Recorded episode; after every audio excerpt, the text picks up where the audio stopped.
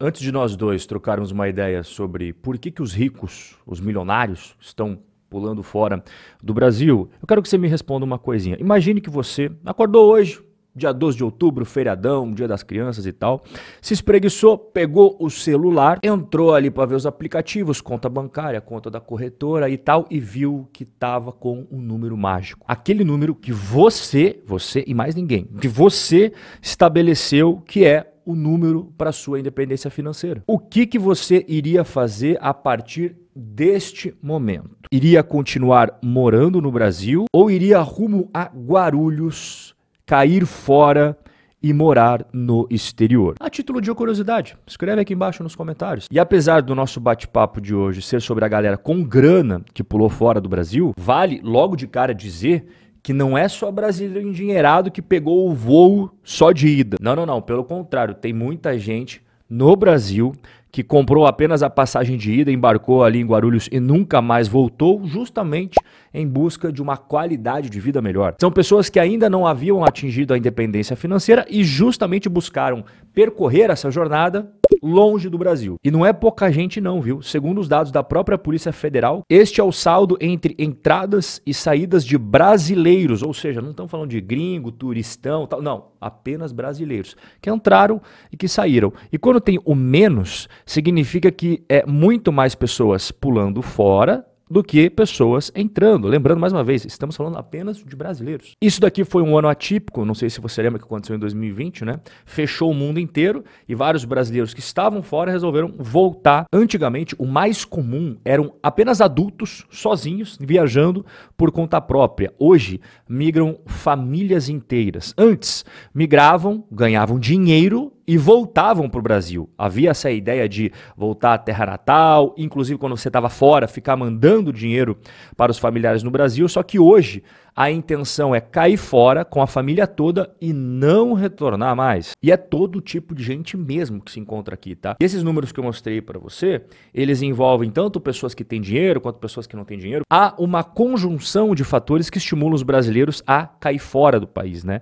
A possibilidade de ter salário em euro ou em dólar é um fator que você não pode varrer para debaixo do tapete. Ainda tem o que mais? As melhores condições de vida, especialmente no quesito de segurança e perspectiva de educação de qualidade para os filhos. E sabe quantos brasileiros já moram fora do Brasil? Cerca de 4 milhões e 500 mil brasileiros. Só para você ter uma ideia, vamos comparar com população de países inteiros. É maior do que toda a população do Kuwait é também maior do que toda a população da Croácia, e aqui os nossos vizinhos uruguaios, é muito maior que toda a população do Uruguai. Para a gente entender isso no cenário brasileiro, cara, é maior do que toda a população de Brasília, no Distrito Federal, Fortaleza, no Ceará, e Belo Horizonte, em Minas Gerais. Então você percebe que 4 milhões e 500 mil pessoas é gente pra caramba. E quais são os principais destinos dos brasileiros? Bom, você já deve imaginar mais ou menos, né? Estados Unidos, disparado, 1 milhão e 900 mil brasileiros. Inclusive, essa plaquinha que você está vendo é dos Estados Unidos, né? Não tem como negar que tá cheio de brasileiro aqui, ó. O restaurante da Camila. Aí a gente tem aqui a padaria pão gostoso. Aí temos o supermercado brasileiro. E os brasileiros dominando. Isso daqui é na Flórida, ainda tá cheio de brasileiro. Mas também tem muito brasileiro em Portugal. Isso daqui poucas pessoas sabem, tá? Alguns sabem, é verdade, mas a maioria não sabia que tem muito brasileiro no Paraguai. Né? Os caras cansam do Brasil e atravessam a fronteira, vão morar no Paraguai. Terceiro lugar já. Tudo que a gente conversou até agora é o mais democrático possível, desde o cara com dinheiro até o cara sem dinheiro. É a galera que foi embora. Mas o tema do nosso bate-papo é a galera com dinheiro, né?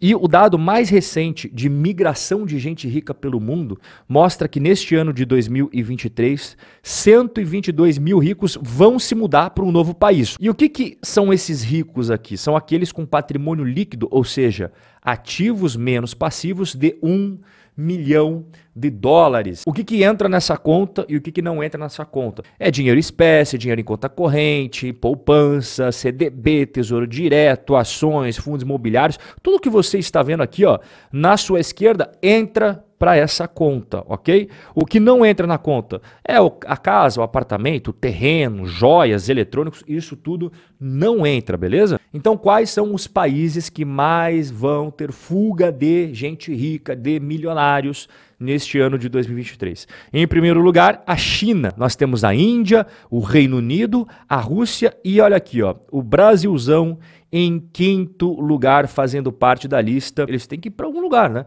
E quais são, portanto, os países preferidos da galera com grana para ter mais qualidade de vida, para levar a família e tudo mais? Em primeiro lugar, a Austrália. Depois nós temos Emirados Árabes Unidos. Você está vendo, inclusive, a imagem aqui na sua direita. Em terceiro lugar, Singapura. Também coloquei uma imagem de Singapura. Em quarto, os Estados Unidos. E em quinto, a Suíça. Mas o nosso foco aqui são os brasileiros. Né? E por que, que os brasileiros estão indo embora do Brasil? É a busca de um país com mais dinamismo, com mais liberdade para você empreender, né? que vai estimular você construir riqueza, acumular patrimônio e que vai proteger isso para você. O Brasil, infelizmente, é um país que, se você quer começar um negócio, por mais pequeno que seja, é uma série de burocracias. E se você tiver a sorte de começar a dar sucesso e botar dinheiro no seu bolso, você vai pagar uma pancada, uma pancada de impostos. Para você ser empreendedor em qualquer lugar do mundo, você tem que ter coragem, seja nos Estados Unidos, na Europa, no Japão. Agora, para você ser empreendedor no Brasil, você tem que sim ser meio pirado. Você tem que ser meio louco da cabeça. Eu tô falando sério, não tô brincando não, porque quando você para para refletir e você coloca no papel toda a insegurança jurídica que nós temos no Brasil, toda a burocracia, a carga tributária, imposto, taxa, contribuição para isso, não sei o que, beleza. Você soma tudo, você vê como é uma insanidade absoluta você ser empreendedor no Brasil. Então, palmas para os empreendedores, desde os pequenos negócios até os médios e grandes e tal. Porque, olha, não é fácil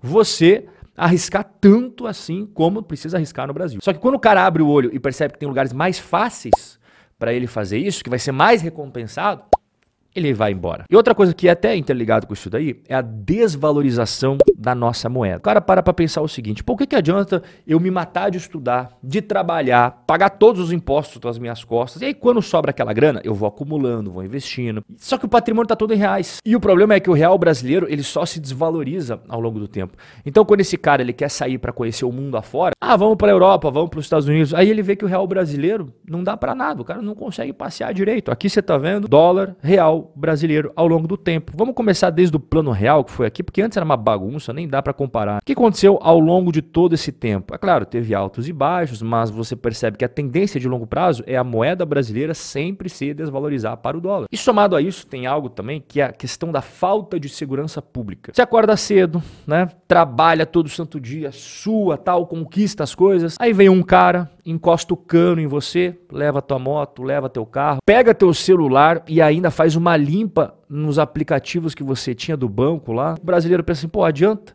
eu me esforçar tanto tempo assim, seguir dentro das regras, fazer tudo direitinho. Aí vem um cara com um cano, encosta em mim, em 10 minutos ele leva o que eu demorei 3, 5, 10 anos para conquistar. O que deixa o brasileiro mais emputecido de tudo é que esses caras que fazem isso daqui, ó, na grande maioria, eles ficam impunes. No máximo, no máximo, um tempinho ali de jaula tal. Aí eles estão soltos e voltam a fazer as mesmas coisas que fizeram com você com outras pessoas. Tem a cereja do bolo aqui que eu diria que é algo que todo mundo vai responder sim se te fizesse um questionário por que você foi embora do Brasil. Dá uma olhada na fuga de milionários no Brasil. Se você analisar os dados, você vai perceber que 2016, até deixei destacado de amarelo para você, foi o período que teve a maior fuga de milionários. O que, que aconteceu em 2016? Vamos refrescar a memória juntos? Dilma Rousseff foi julgada, foi empichada, Lava Jato a todo vapor, enxurrada de grampos, denúncias e prisões. Esse era o Brasil em 2016. Os casos de impeachment da Dilma e lá atrás também do Fernando Collor podem ser caracterizados por momentos de crise econômica